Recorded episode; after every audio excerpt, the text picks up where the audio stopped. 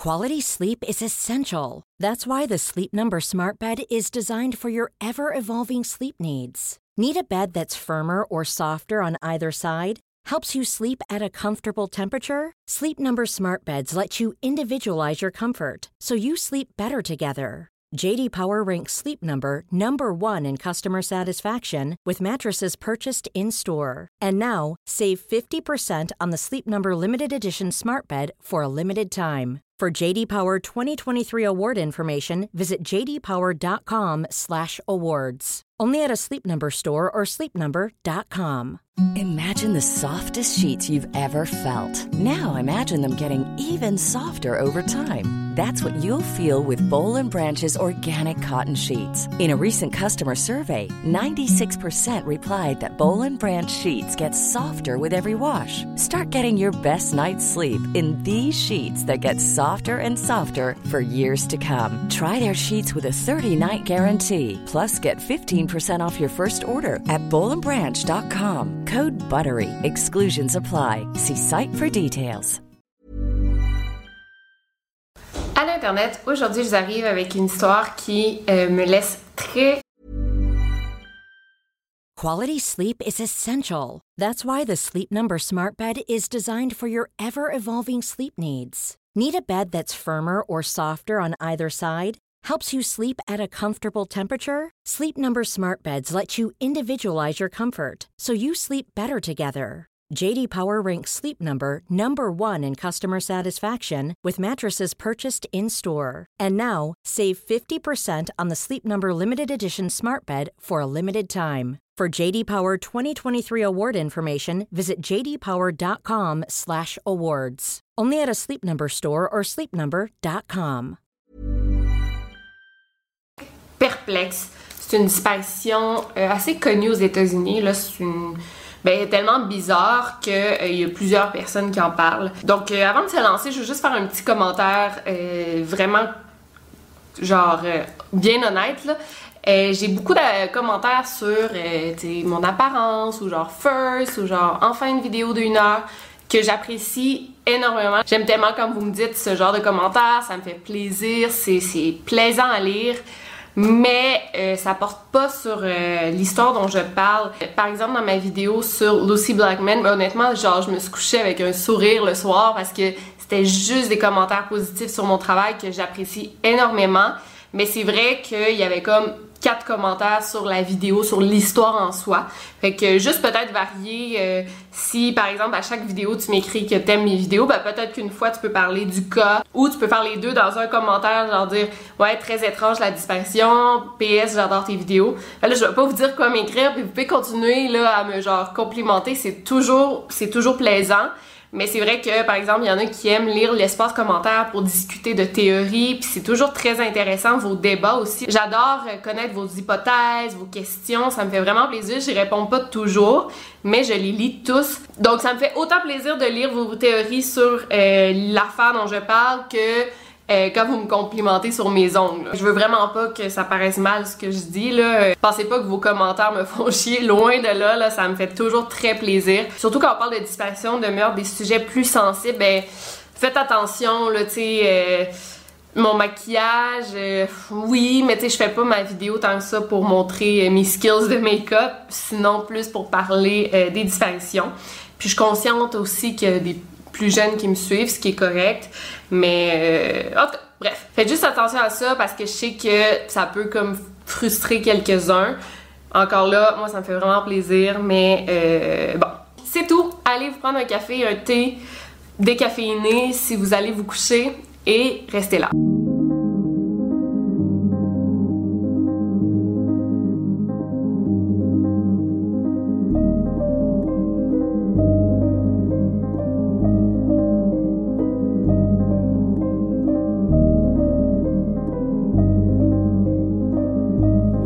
Podcast Over and Out.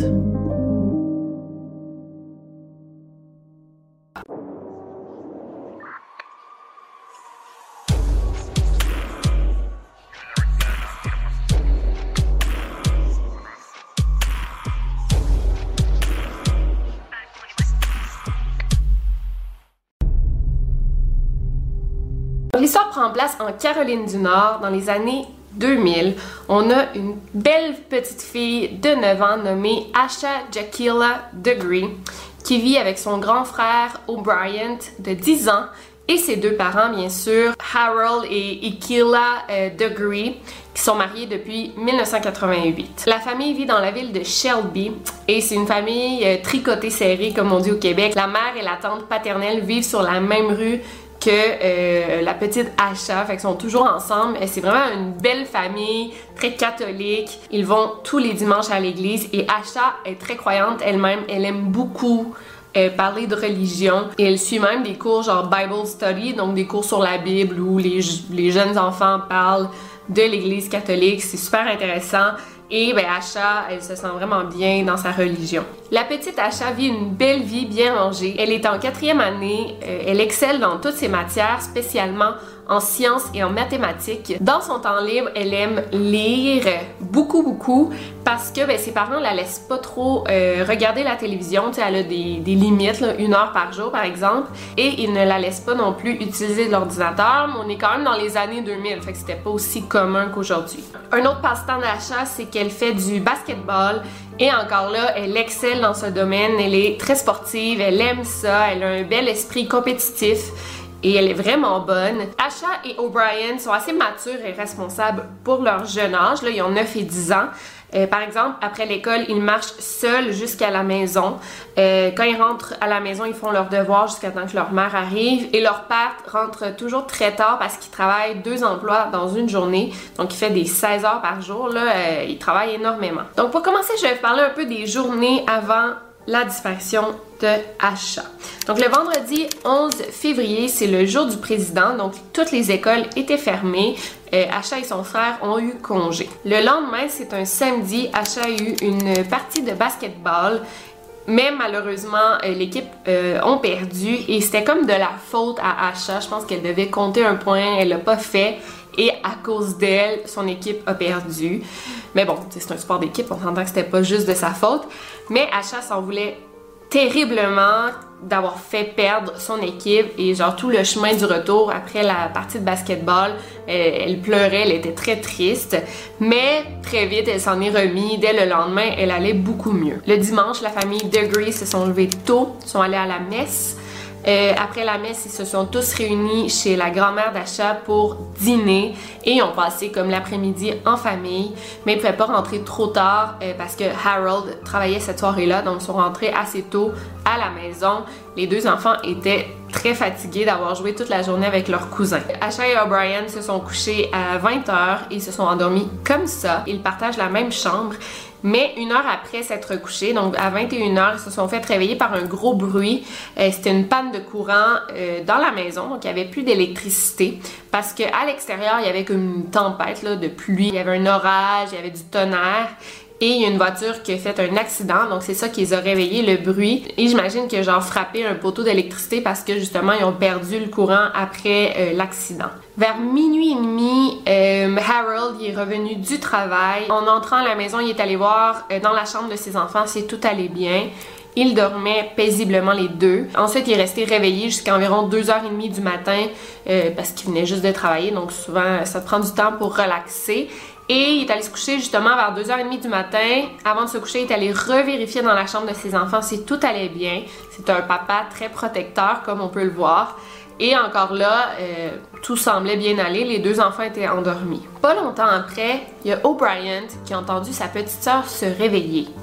Euh, elle est allée aux toilettes et ensuite il a entendu le lit de sa petite sœur bouger, donc juste comme assumé qu'elle s'était recouchée. Donc la nuit a passé et le lendemain matin à 5h45, et qu'il la mère avait mis son cadran de bonheur parce que la soirée précédente, elle avait pas donné de bain à ses enfants parce qu'ils s'étaient couchés à 20h, fait qu'il avait pas eu le temps. C'est pourquoi elle s'est réveillée très tôt pour leur donner le bain avant qu'ils aillent à l'école. À 6h30, elle est allée réveiller ses enfants pour leur donner le bain.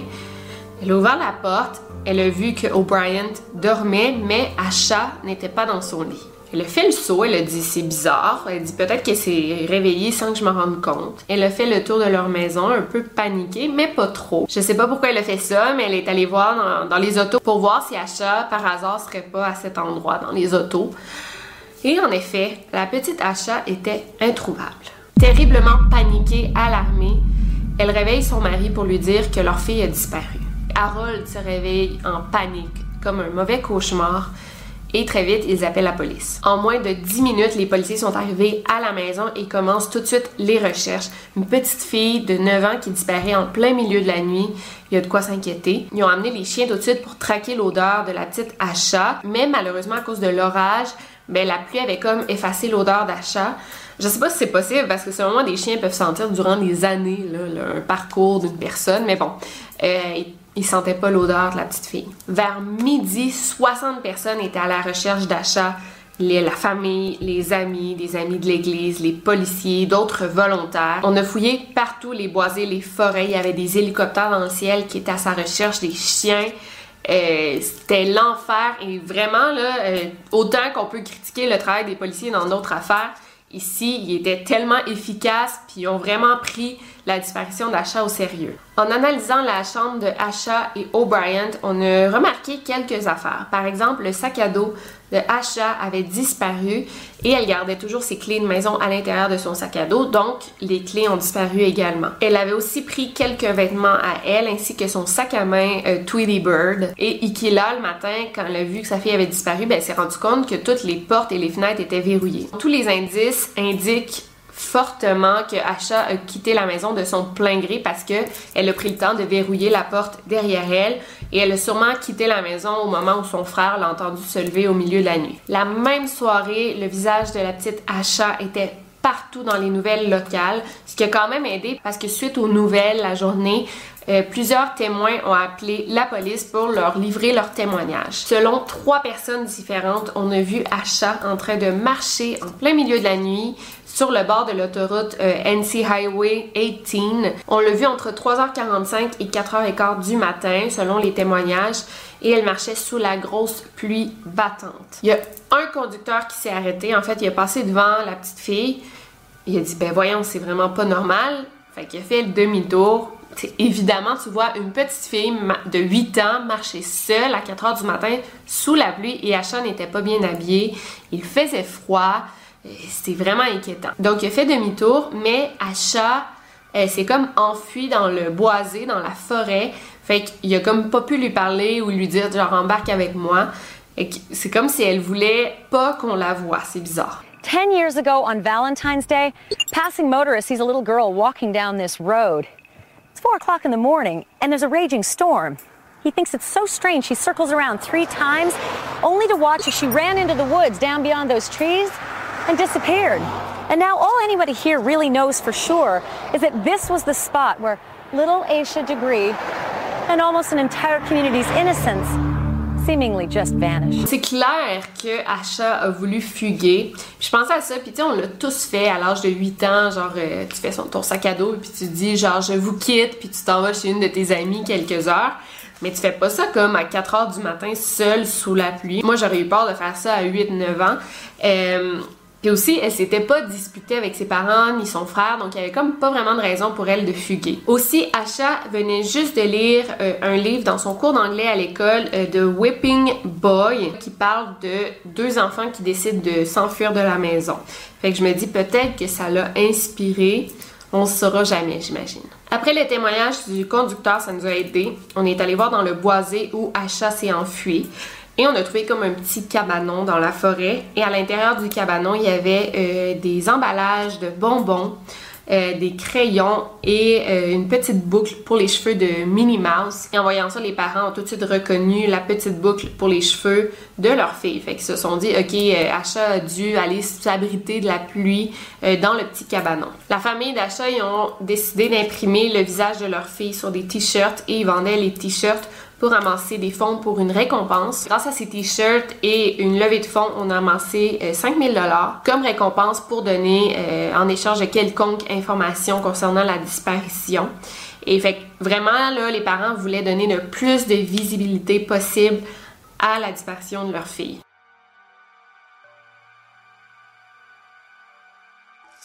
Mais malheureusement, les policiers ont vite frappé un mur. Il n'y avait plus de personne qui appelait pour donner des pistes, des indices. Puis ils savaient plus vers qui se tourner. Tu sais, la petite fille, elle a fugué. Où elle est allée, on ne sait pas. Et pourquoi elle donne pas de nouvelles? Pourquoi elle revient pas à la maison? Donc, on n'a aucune, aucune idée vers où se diriger dans l'enquête. L'enquête a stagné jusqu'au 3 août 2001. Un an et demi après la disparition de Asha, il y a un ouvrier qui faisait un projet de construction euh, quand il a retrouvé le petit sac à dos de Asha qui était enterré. Il a été retrouvé à Burke County, qui est à une quarantaine de kilomètres de la maison d'achat. Le sac était vraiment bien enterré et il était comme couvert par deux sacs de vidange en plastique. Là. Euh, puis on sait bien que c'était le sac à dos d'achat parce qu'il venait son nom et son numéro de téléphone à l'intérieur. Bien sûr, cette découverte comme eu un effet bombe dans l'enquête. Bien vite, on a ordonné des fouilles complètes de ce territoire. Et on a retrouvé euh, des kakis, des pantalons d'hommes, et euh, des ossements d'animaux. On a tout envoyé au laboratoire du FBI en Virginie, donc le sac à dos et le pantalon pour hommes. Mais malheureusement, les résultats ne sont pas disponibles au public. Donc on ne sait pas s'ils ont trouvé quelque chose. Peut-être qu'ils ont prélevé des ADN d'hommes, mais ils veulent pas le dire pour pas nuire à l'enquête. Mais là, ça fait 19 ans que ça a eu lieu. Puis on n'en comme on n'en sait rien de ce qu'ils ont trouvé. I freaked out because to me it was that um, the next thing they was gonna tell me was that they had found her body. Police search, but find no body and no other clues. The trail just goes cold. Mais là, la théorie la plus probable, c'est que Asha a probablement quitté de son plein gré, donc elle a fait une fugue, mais il y a peut-être un prédateur qui aurait vu sa vulnérabilité, euh, donc a profité d'elle pour euh, faire un crime. Donc, on sait pas, on pense pas qu'elle soit encore en vie aujourd'hui. Mais moi, j'ai l'impression que c'est le genre d'histoire que dans 5 ans, on va retrouver Asha vivante qui était enfermée dans un sous-sol. J'espère pas, là, ou je, oui, j'espère, je sais pas, mais c'est ce genre d'histoire-là, on dirait. Je vais laisser l'histoire de Asha de côté un moment et on va se transporter dix ans plus tôt, donc en 1990, en Caroline du Nord. La petite Shalonda Poole de 7 ans a été retrouvée morte derrière son école primaire. Elle avait été violée, poignardée à 19 reprises et étranglée. On n'a jamais pu retrouver son assassin jusqu'en 2013. Grâce aux avancées technologiques, on a pu retrouver son assassin. En fait, euh, quand on a découvert le corps de la fillette, on a prélevé euh, un ADN sur elle d'un homme, mais on savait pas à qui appartenait. Mais là, on a comme pu faire un match. L'ADN correspondait à un certain Donald Ferguson de 52 ans qui avait déjà été en prison pour le viol d'une fillette de 10 ans. Well, the crime happened 23 years ago in Greensboro, North Carolina, but just this week we heard from U.S. Marshals that an arrest has been made. He's in jail behind me. His name, Donald Preston Ferguson. Here is a, a booking photo of him. He is 52 years old now. He is charged with the brutal sexual assault and killing of a seven-year-old girl. Uh, authorities believe he's the man who strangled and sexually assaulted Shalonda Poole. They tell us that they were able to solve this case so many years later after advances in forensic technology and police detectives simply not giving up on this case. Et en réexaminant euh, l'histoire de Shalonda Poole, on a remarqué qu'elle ressemblait drôlement à l'histoire de Asha Degree. Le 21 juillet 1990, la petite Shalonda, justement, a disparu de sa chambre qu'elle partageait avec sa sœur entre 6h et 8h du matin. Donc, elle a comme juste disparu de sa chambre à coucher. C'est le lendemain qu'on l'a retrouvée morte derrière son école primaire, mais le début de l'histoire ressemble drôlement à Asha et surtout qu'elle a eu lieu comme dans le même état. En 2014, Ferguson a plaidé coupable pour le meurtre de Shalonda, mais il nie toute implication dans le meurtre euh, de Asha. En 2015, le FBI a réouvert l'enquête euh, à propos de la disparition de Asha Degree et en 2016, il y a quelqu'un qui a offert un témoignage vraiment important dans la disparition de Asha. En fait, il est sûr à 100% qu'il a vu Asha en train d'embarquer dans une Lincoln verte foncée 1970 ou une Ford Thunderbird. Il se rappelle que la voiture était rouillée euh, au niveau des roues. En octobre 2018, il y a la police de Cleveland qui a demandé l'aide du public euh, concernant des objets qui pourraient avoir un lien avec la disparition de Asha. Mais ils n'ont pas dit en quoi ces objets pourraient avoir un lien. C'est vraiment mystérieux parce que c'est des objets vraiment random mais on pense que ça pourrait avoir un lien avec la disparition de la jeune fille. Donc, on cherchait le livre Mac Elligott's Pool de Dr. Seuss. Euh, Quelqu'un avait loué le livre à la bibliothèque de l'école de Asha quelques temps avant sa disparition. Je sais pas pourquoi il pourrait avoir un lien, Euh, mais la bibliothèque n'a plus les données pour nous dire qui a emprunté ce livre à la bibliothèque. Puis je sais pas pourquoi ça pourrait avoir un lien. Je me dis peut-être que c'est Achat qui avait, ce livre-là, mais tu pourquoi les policiers veulent savoir ça, on l'ignore. Et le deuxième indice, c'est un t-shirt blanc avec un col et des manches rouges qui avait une photo du groupe euh, New Kids on the Block. Et encore là, on sait pas pourquoi ces items sont importants dans la disparition de Achat, mais on pense que ça pourrait aider à trouver peut-être le responsable de sa disparition. Donc j'aimerais savoir qu'est-ce que vous pensez qui lui est arrivé. Euh, bon, comme j'ai dit, la piste la plus probable, c'est que peut-être qu'il y a quelqu'un qui a abusé de sa vulnérabilité, donc euh, des opportunistic killers, donc des tueurs d'opportunités. Euh, qui l'ont juste vu marcher sur le bord de la route puis ont dit ok c'est genre le moment parfait pour la kidnapper mais en même temps pourquoi Asha a décidé de quitter sa maison en premier lieu? Ça on le sait pas je sais pas si sa famille nous cache des trucs je crois vraiment pas parce qu'ils veulent à tout prix la, la retrouver fait que c'est sûr qu'ils doivent dire tout ce qu'ils savent à propos de sa disparition euh, c'est une histoire terriblement triste mais j'ai l'impression qu'on va bientôt avoir comme un, développement dans l'enquête je sais pas pourquoi mais j'ai comme un feeling que bientôt, il y a quelque chose qui va se passer. J'espère avoir raison. N'oubliez pas de me dire dans les commentaires qu'est-ce que vous en pensez. Et sinon, on se revoit très bientôt pour une nouvelle vidéo. D'ici là, n'oubliez pas de garder l'œil ouvert. Over and out.